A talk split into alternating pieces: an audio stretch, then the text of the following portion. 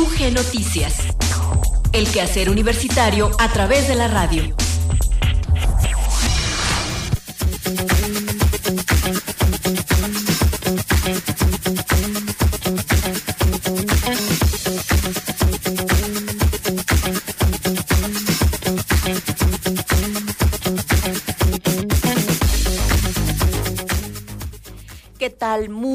Tardes, muchas gracias por seguir en la sintonía de Radio Universidad de Guanajuato. Damos inicio a la emisión de UG Noticias de este lunes 20 de junio de 2022. Ya nos estamos aproximando al verano.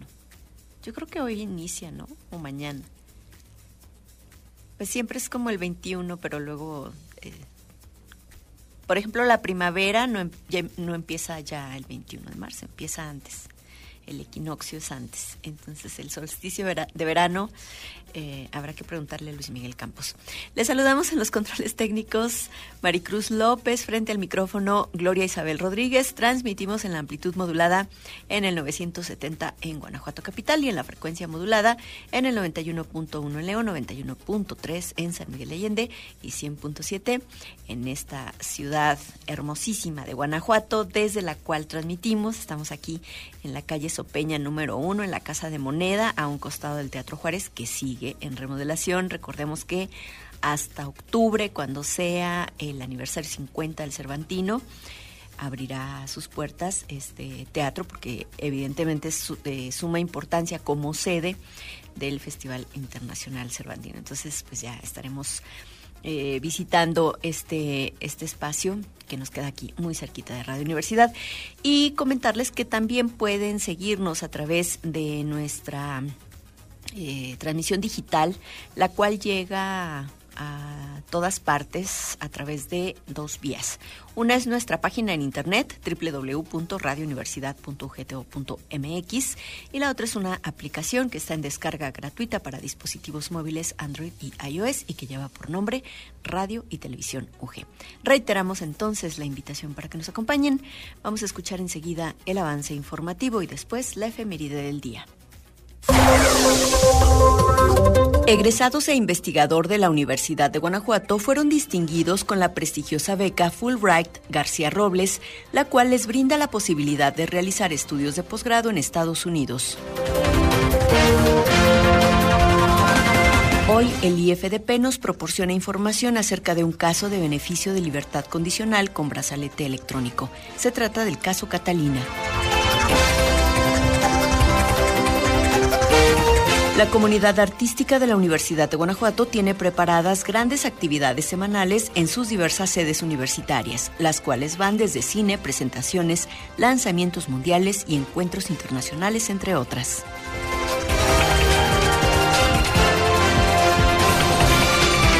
Y en deportes, la Federación Internacional del Deporte Universitario de las Américas cumple 15 años de fomentar la práctica deportiva en armonía con el espíritu universitario.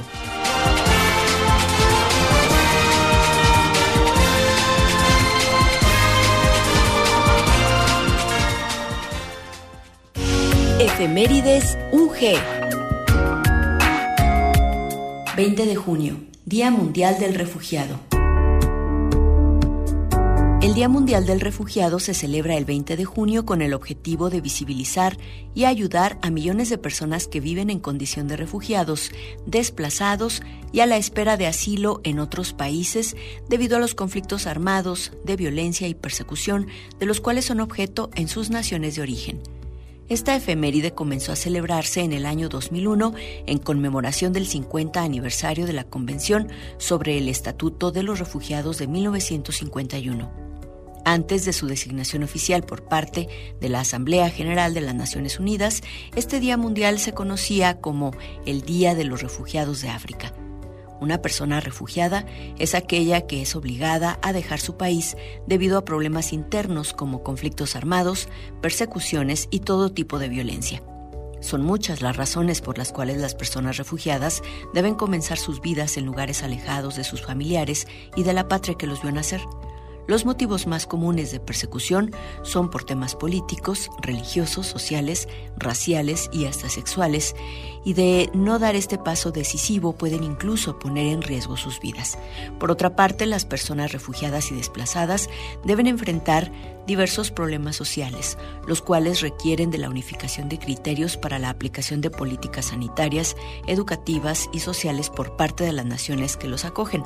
Algunos de esos problemas son dificultades para recibir atención médica primaria, exclusión del mercado laboral formal, xenofobia y racismo, dificultades en el acceso al sistema educativo, depresión, trastornos psicosociales y otros traumas psicológicos, enfermedades infecciosas y no transmisibles como tuberculosis, VIH-Sida, hepatitis, varicela, problemas de salud reproductiva, mortalidad neonatal, trastornos nutricionales, infecciones respiratorias y cutáneas. El tema para 2022 se centra en una idea fundamental y es que todas las personas del mundo tienen derecho a buscar protección sin importar quiénes sean, de dónde vengan ni cuándo hayan tenido que huir. El lema es el siguiente, quien sea, donde sea, cuando sea toda persona tiene derecho a buscar protección.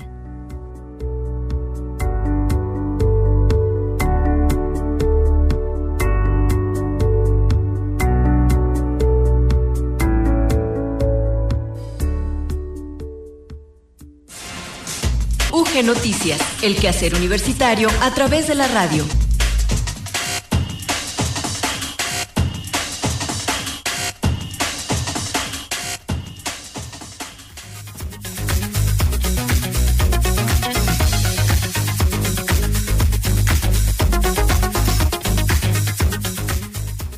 Vamos ahora con los detalles de la información. En reconocimiento a su destacado trabajo académico, el doctor José Eleazar Barbosa Corona, investigador de la Universidad de Guanajuato, así como Valentina Arevalo Arredondo, Fernando Torres Pérez y Mario Alberto Ávila Gutiérrez, quienes egresaron de nuestra casa de estudios, recibieron la Fulbright García Robles para realizar estudios de posgrado en Estados Unidos.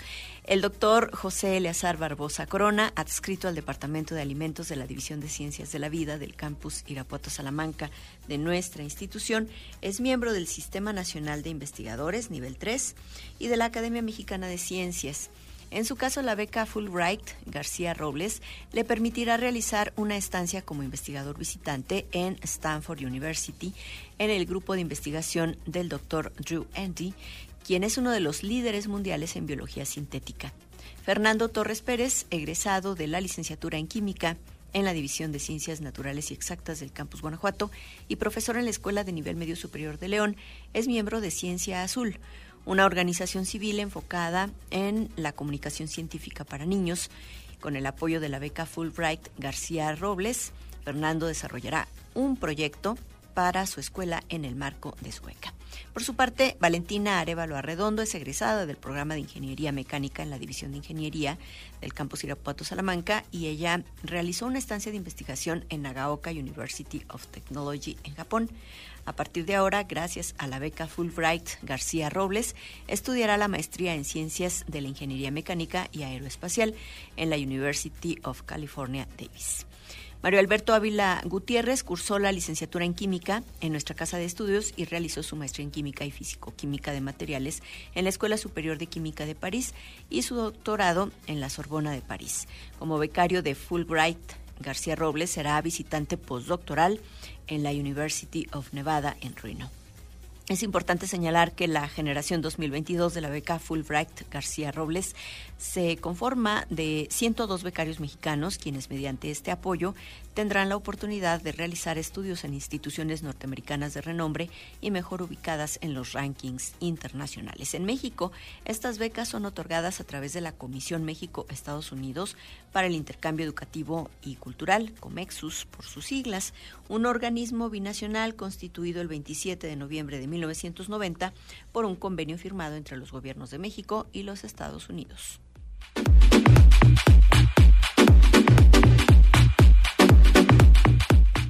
Luis Miguel Campos ya tiene para nosotros el reporte del estado del tiempo, el cual nos ofrece desde el área de ciencias atmosféricas y observatorio meteorológico de la Universidad de Guanajuato. ¿Qué tal amigos de Radio Universidad? Excelente inicio de semana y a los papás que se la hayan pasado de maravilla. Así pues, iniciamos esta semana de lo mejor con todos ustedes.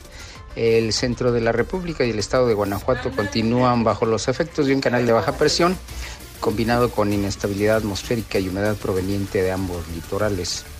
A causa de estos fenómenos se esperan temperaturas mínimas de 9 a 12 grados y máximas de 24 a 27 en los municipios de San Luis de la Paz, San Felipe, San José Iturbide, Ocampo, Doctor Mora y sus cercanías. En los municipios del corredor industrial centro y sur de la entidad se esperan mínimas de 13 a 16 grados y unas máximas probables de 28 a 32 grados. El cielo se espera mayormente nublado con un 30% de probabilidad de lluvia. Los vientos soplan fuertes con rachas de 50 kilómetros por hora. Las temperaturas máximas y mínimas probables en otras ciudades de nuestro estado. San Miguel de Allende tiene esta tarde 26 grados y mañana 14 de mínima. Celaya 30 con 17. Abasolo 29 y 16 de mínima. Coroneo 25 esta tarde y 12 de mínima para mañana. Irapuato 30 grados esta tarde y 18 para mañana. San Francisco del Rincón tiene 27 grados esta tarde y 19 de mínima para mañana. El índice V extremo. Cuídese mucho, no se asole, pásela bien y acompáñenos el próximo martes que amenaza la llegada del verano. Hasta luego. Gracias.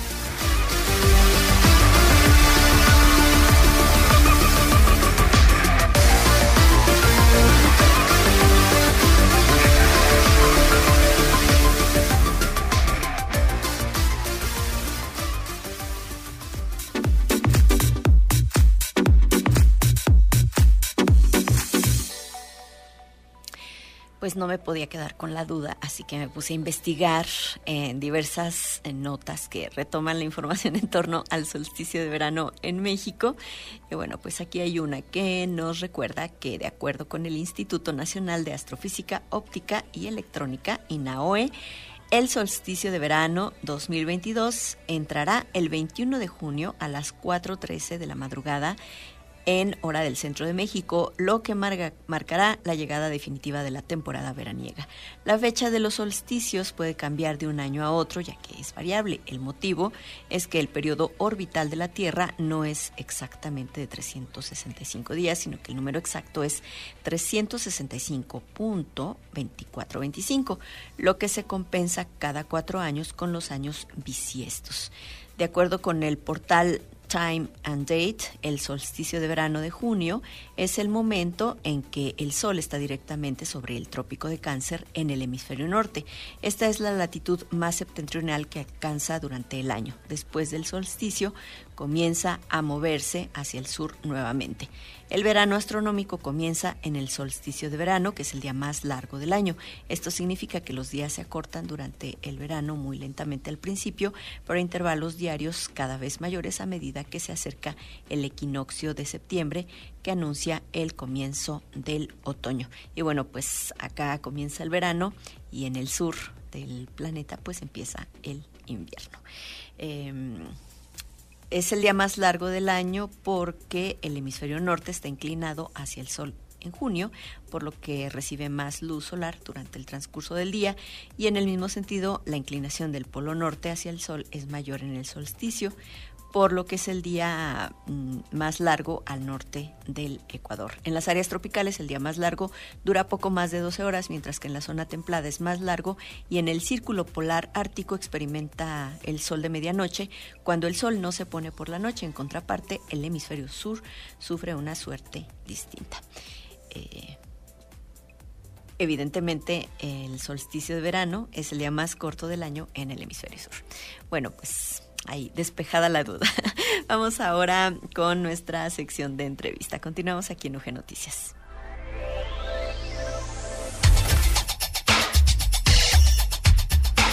Entrevista UG.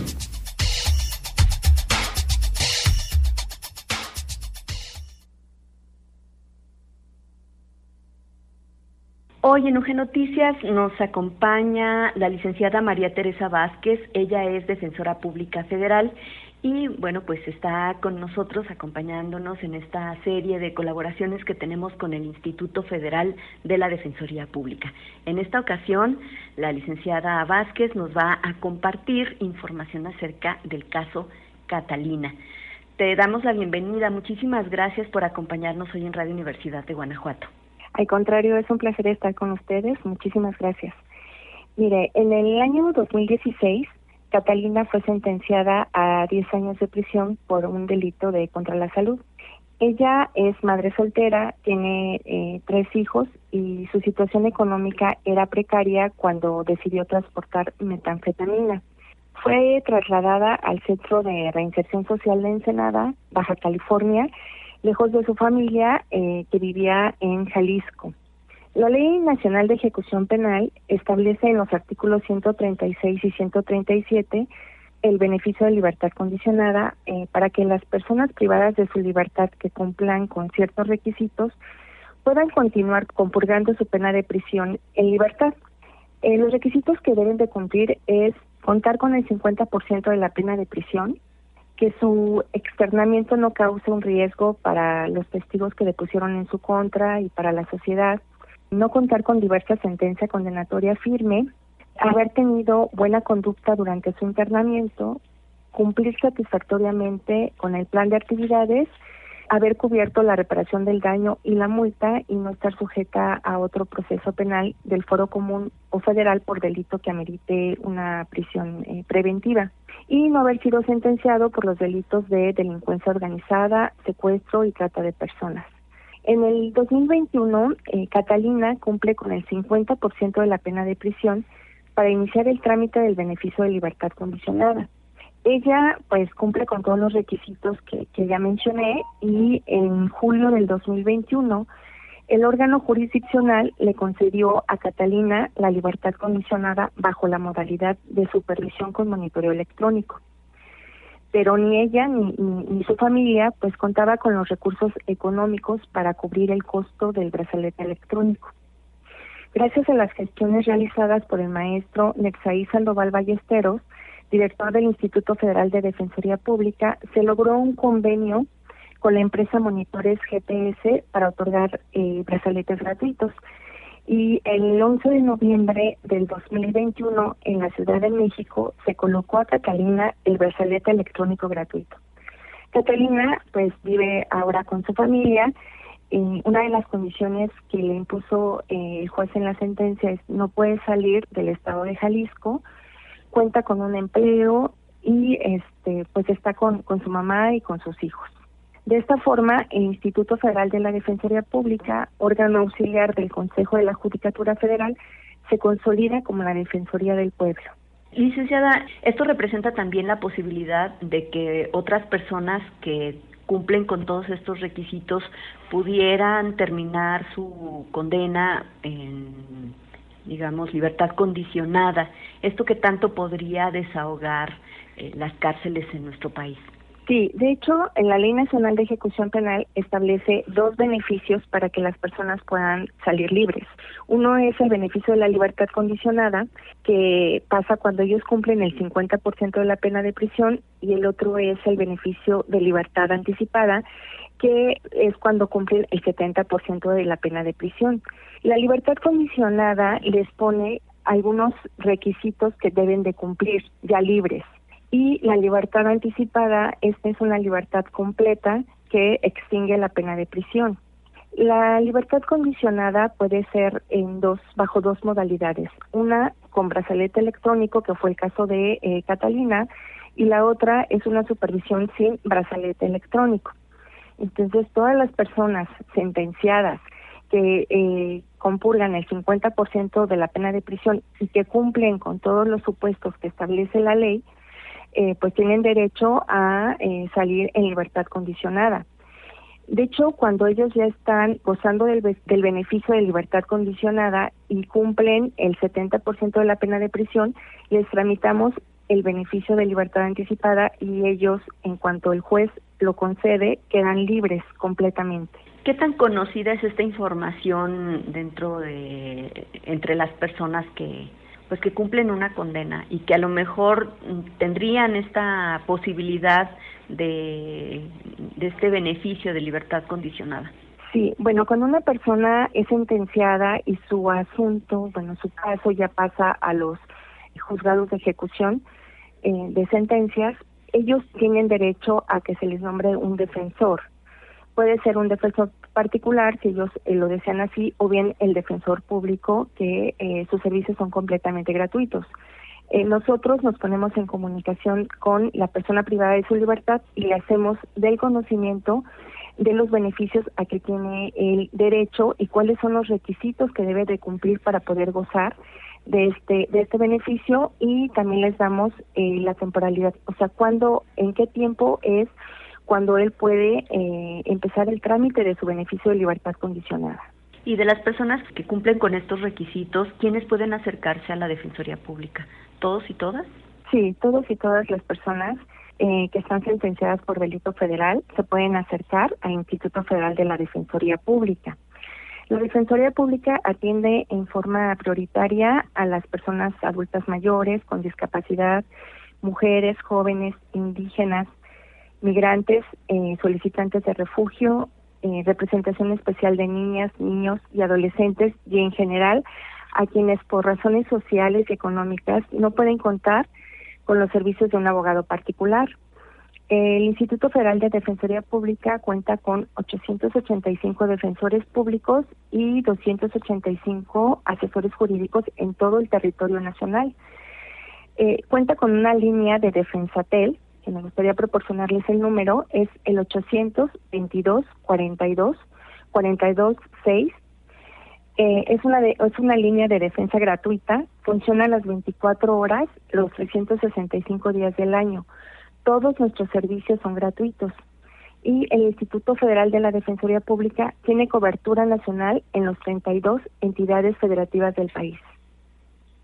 Finalmente, actualmente Catalina pues hace su vida de manera eh, normal en, eh, o, está también condicionada su movilidad, digamos, de su casa al trabajo y, de regreso.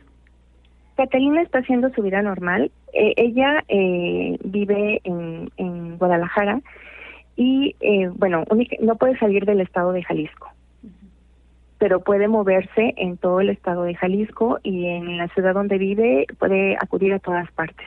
No sé si quieres agregar algo más en torno a este caso de la historia de Catalina y que tiene que ver con un beneficio de libertad condicionada con brazalete electrónico.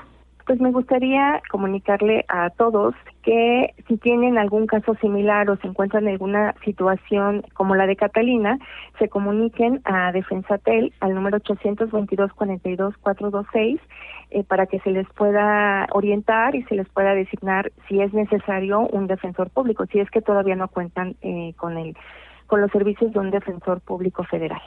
Te quiero agradecer mucho, licenciada María Teresa Vázquez, defensora pública federal del Instituto Federal de la Defensoría Pública, por compartirnos hoy el caso de Catalina. Al contrario, fue un placer y muchas gracias a ustedes.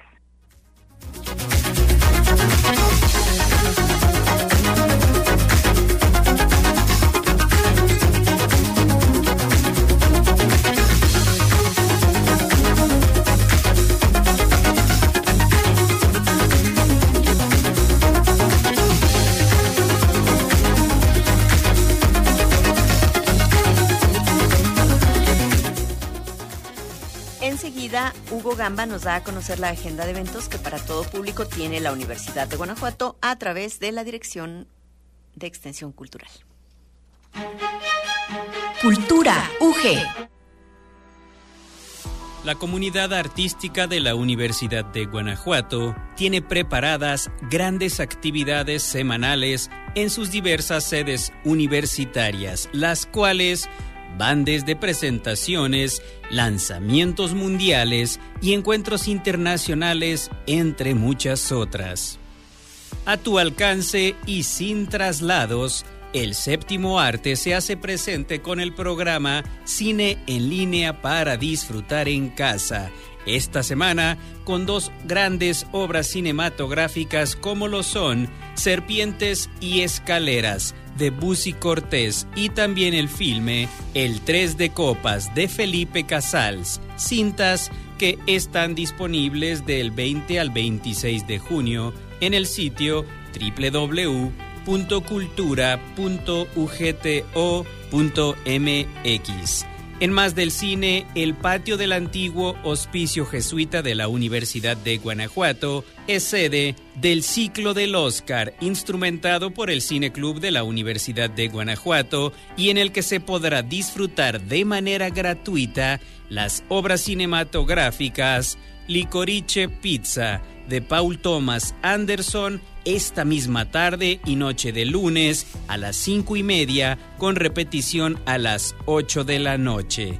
Y este 21 y 22 de junio a las 6 de la tarde y 8.30 de la noche se proyectará Belfast de Kenneth Branagh. Y también como parte de este ciclo del Oscar se oferta la película Los Ojos de Tammy Faye The Michael Show Walter este 23 y 27 de junio a las 5 y media con repetición a las 8 de la noche.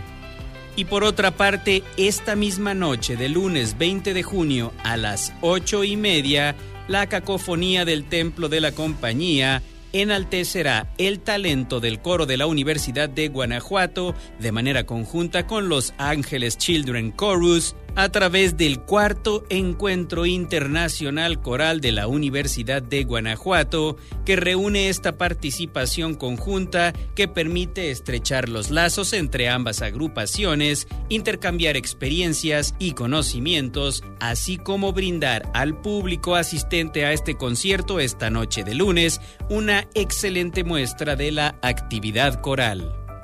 En otro tipo de eventos, el jueves 23 a las 12 del mediodía, a través del Facebook Cultura UG, el programa institucional Ciencia es Cultura presenta la charla Redes Neuronales Artificiales o el arte de imitar al cerebro humano una charla ofrecida por el doctor Juan Segovia Hernández, profesor adscrito al Departamento de Ingeniería Química del Campus Guanajuato, quien hablará acerca de la inteligencia artificial. En más actividades universitarias, culturales y artísticas, dentro de las galerías de la Universidad de Guanajuato se podrá apreciar el talento de artistas tales como José María Baena a través de la muestra Efigie, la cual se encuentra en la Galería El Atrio. En la Galería Polivalente se presenta con un discurso sobre la intuición del caos la exposición Pensar en la Eternidad de Federico Barrault. En tanto que en la Galería Hermenegildo Bustos se encuentra montada la exposición Transiciones y Mutaciones de Angélica Escárcega, una muestra donde el dibujo revela el deseo del ser. Las tres exposiciones antes enlistadas estarán vigentes hasta el próximo 19 de agosto en un horario de lunes a viernes de las 10 de la mañana a las 6 de la tarde. En lo referente a la música, se invita a toda la comunidad universitaria y al público en general al lanzamiento mundial digital del disco de la Orquesta Sinfónica de la Universidad de Guanajuato, la OSUG, titulado Sostakovich 10, la cual se efectuará este viernes 24 de junio a través de las redes sociales arroba Evidence Classics y en la página web www.evidenceclassics.com.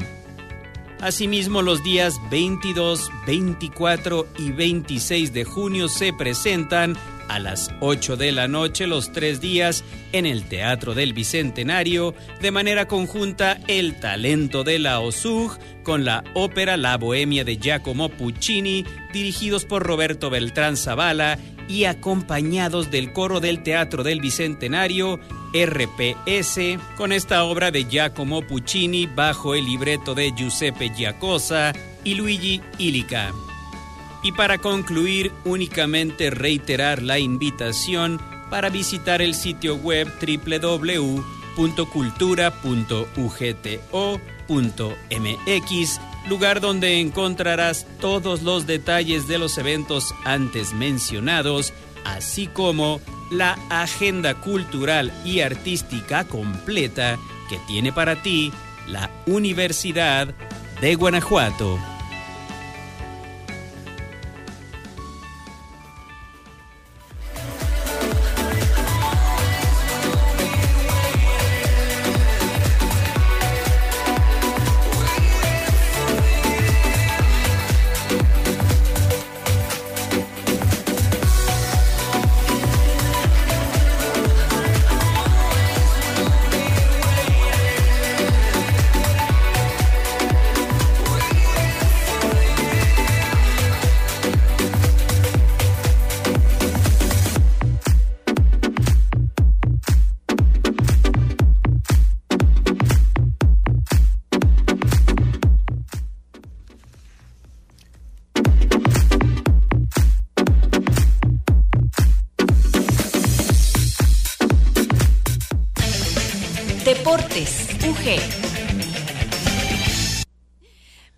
Puse exigente y quería la rúbrica de deportes porque ya nos acompaña Enrique Arriola para compartir lo más, lo más relevante del acontecer deportivo de la Universidad de Guanajuato. Y bueno, pues bienvenido. Hoy, hoy sí te tocó estar acá en cabina. Aquí andamos, Gloria. ¿Cómo estás? Buenas tardes. Muchas gracias.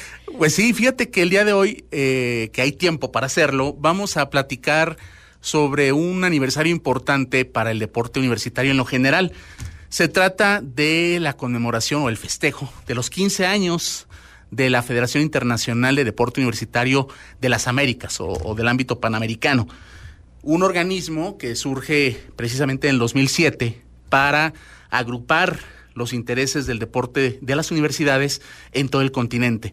Eh, fíjate que el antecedente de esto es importante porque anterior a, a, que se pusiera en marcha esta organización, que hoy se conoce como FISU América por sus siglas en inglés, el deporte universitario, competía también, sobre todo en eventos internacionales. En el caso de, del deporte de las Américas, pues había distintos esfuerzos, pero no había un organismo que agrupara a todas las universidades hacia un mismo fin, considerando además la región en la que nos encontramos, ¿no? Porque hay que recordarle a nuestro auditorio, en el ámbito del deporte universitario, que hemos practicado aquí mucho de universiadas, eh, deporte eh, de, nuestro país, pero después de, lo que se celebran, después de celebrar este tipo de eventos, también a nivel internacional hay una asociación mundial del deporte universitario, hay un mundial o, un, o juegos mundiales universitarios que congregan a la crema innata de todo el orbe, ¿no? Entonces, en ese sentido, es muy importante este tipo de, organizaciones. Y pues está, como decíamos, celebrando este 15 aniversario, es una organización joven. Y vamos a escuchar a continuación, Gloria y amigos, eh, un extracto de una entrevista realizada al eh, maestro Julio Jacob.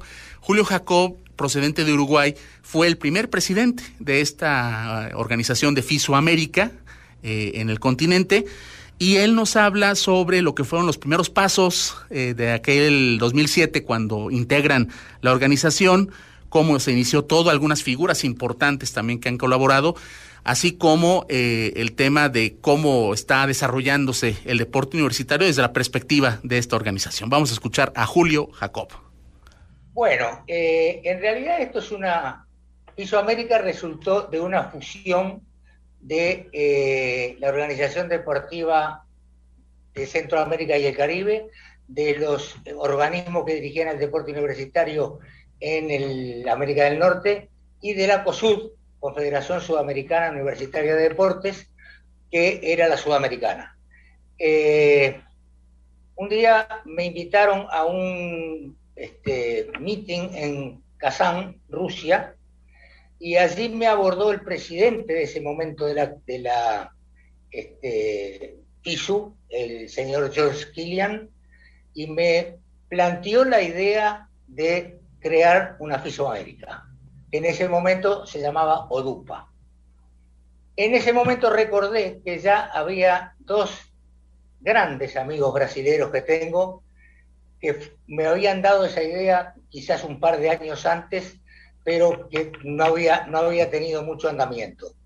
el amigo Luis Carlos Novi, que prácticamente el alma mater de toda la idea, y Luciano Cabral, que es actualmente vicepresidente de FISU y que tiene una actividad imponente en pro del deporte universitario.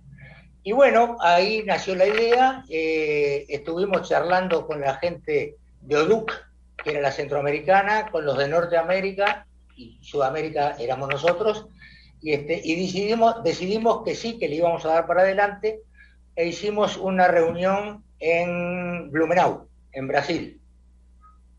Y allí, donde estábamos muchos países de Sudamérica, muchos países de Centroamérica y algunos de Norteamérica, con gente de FISU que estaba avalando lo que nosotros estábamos haciendo, nació lo que en su momento fue UDUPA, Organización Deportiva Universitaria Panamericana, y que luego se cambió por sugerencia de FISU, se cambió a lo que es actualmente FISU América, que es donde están ustedes.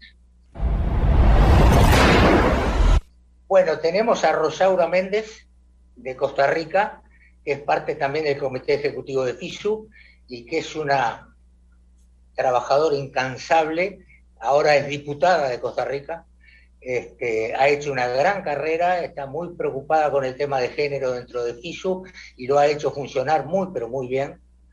Eduardo Ramírez, de Perú, que fue secretario en la época que yo era presidente de ODUPA, porque yo era de ODUPA, no de FISU América todavía, este, y habíamos hecho una especie de mesa chica con eh, Rosaura y con Eduardo, donde definíamos de todos los proyectos que nos llegaban de toda América, cuáles iba a apoyar.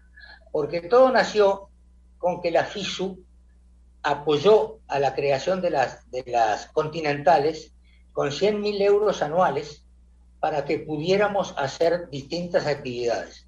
Y nosotros en los cuatro años que me tocó estar en la presidencia, tuvimos el récord de, eventos realizados, tanto deportivos como académicos. Movimos más de 26.000 estudiantes y, y, funcionó muy, pero muy bien. El tema que el deporte universitario, así como supongo que a otras gentes otra cosa, termina enamorándote. Este, vos ves que estás haciendo algo por un grupo de gente que te responde, porque eh, debo destacar que el comportamiento de los atletas universitarios es espectacular. Prácticamente no hemos tenido ninguna, ninguna sanción o, rezongo, o como quieran llamarle. Este, entonces vos ves que estás haciendo alguien, algo por alguien que vale la pena. Y le estás organizando actividad que quieren, que piden prácticamente, porque si no les gustara no vendrían y todo el mundo, las cosas que hacen aquí en Uruguay para poder participar de los eventos de FISO América o de FISO es, muy poco creíble. Porque nosotros tenemos un sistema en Uruguay donde las universidades prácticamente no hacen deporte. Entonces el deporte lo hace la Liga Universitaria, eh, que es un organismo eh, no gubernamental eh, este, sin, sin fines de lucro y se matan por participar en un evento de FISU, porque los eventos de FISU son serios, los eventos de FISU América son serios y se hacen y se hacen como se dice que se van a hacer y todo funciona bien. Así que este, te enamoras. Ahí están las palabras de Julio Jacob uruguayo, primer presidente de la Federación Internacional del Deporte Universitario en las Américas, FISOamérica por sus siglas, hablando sobre esta interesante historia que formó una organización que, como decíamos al principio del noticiero, eh, busca principalmente promover estos valores del deporte y fomentar la práctica deportiva en armonía con el espíritu universitario. Ya nada más para concluir, señalar, eh, esta misma organización lleva a cabo eh, varios, varios torneos que son muy importantes, precisamente el, lo que podríamos catalogar o, mm, comparar con lo que vemos en Juegos Panamericanos o Juegos Centroamericanos en nuestro ámbito o en el ámbito del deporte en lo general. Esta organización en el ámbito universitario lleva a cabo este tipo de torneos de básquetbol. Recientemente platicábamos esta nota también del ajedrez en línea que también organizaron con los países del continente.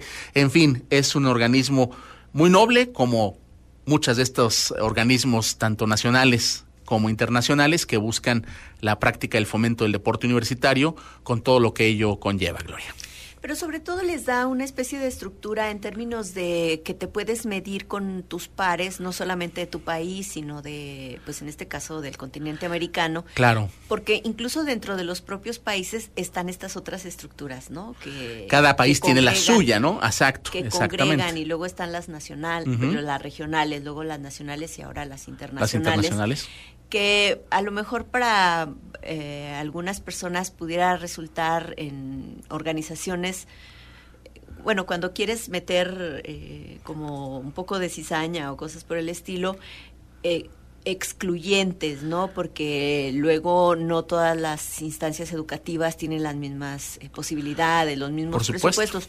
Sin embargo, la otra cuestión es que no existan y, pues tampoco. No, no, se no. trata como que de darle un soporte para que los mismos estudiantes, los mismos y el impulso, eh, ¿no? Ahorita, eh, ahorita que lo mencionas, ese los impulso. Mismos deportistas tengan esto. Eh, habrá caminos, porque bueno, ya hemos platicado un poquito aquí en este espacio, nos lo preguntabas tú hace algunas emisiones, este asunto de, de la vinculación deporte profesional, deporte universitario que en nuestro país en particular es complicada, aún muy complicada, si bien se ven algunos, algunos ejemplos, ¿no? De repente. Eh, y hacia allá se tiene que trabajar. Pero si no hubiera organismos, en el caso de México, como el Consejo Nacional del Deporte de Educación, no habría posibilidad alguna de, universidad. Vaya, es como esta situación donde es la voz del deporte universitario a nivel nacional ante la CONADE, que es el máximo organismo gubernamental que regula el deporte de México. Eh, esa vinculación Conde, CONADE, es sumamente importante para eh, ir impulsando el talento deportivo en las universidades. Para dar ese brinco, ¿no? Y en este caso, eh, pues a lo mejor a los Juegos Panamericanos y los Panamericanos también te pueden llevar a las Olimpiadas. En, el caso de los ciclos, efectivamente, bueno, los ciclos olímpicos que se denominan, tenemos el, eh, lo que son, bueno, cada deporte o cada disciplina tiene sus propios campeonatos, desde el área centroamericana, por ejemplo, donde está México, lo panamericano, el Campeonato Mundial, pero a su vez hay estos otros ciclos de los Juegos Centroamericanos, Juegos Panamericanos y los Juegos Olímpicos, y todo ello está rodeado del apoyo o soporte que dan estos organismos junto con las federaciones, en el caso del deporte eh, profesional o federado que se le llama, cada una de estas instancias está sujeta a eso. Y bueno, por ejemplo, recuerdo yo, ahorita caso muy eh, exitoso, por ejemplo, en nuestra propia Universidad de Guanajuato, el karate. Por ejemplo, el karate eh, lo dirige el profe Enrique Pérez, un entrenador que ha trabajado muchísimo para ir vinculando a los muchachos aquí de la Universidad de Guanajuato en estos selectivos que avalan las propias federaciones, en este caso las propias asociaciones del Estado, por ejemplo, de Guanajuato, la Federación Mexicana de Karate, y eso ha conllevado, también hemos platicado algunos temas aquí de, muchachos que han representado a México en campeonatos centroamericanos de karate o en panamericanos, ¿no? Entonces, todo ello va junto con pegado. Estas estructuras son de suma importancia por eso. No las conocemos mucho de repente, ¿eh? pero su importancia está en esta parte de, de facilitar, vincular que hay muchos retos, sí, pero también ha habido avances, ¿no? Como lo podemos constatar en lo que escuchábamos con el maestro Julio Jacob, primer presidente de la FISU América. Pues muy interesante esta información que hoy nos compartes y nosotros con esto llegamos por hoy al final de UG Noticias. A ti te escuchamos el próximo Gracias, Gloria. El miércoles aquí estamos. Y nosotros pues desde los controles técnicos nos despedimos. Maricruz López, al micrófono Gloria Isabel Rodríguez, junto con mis compañeros Enrique Arriola, Hugo Gamba y Luis Miguel Campos. Les deseamos que pasen una excelente tarde, una gran semana y en UG Noticias les esperamos de nueva cuenta mañana martes. Hasta entonces. UG Noticias. El quehacer universitario a través de la radio.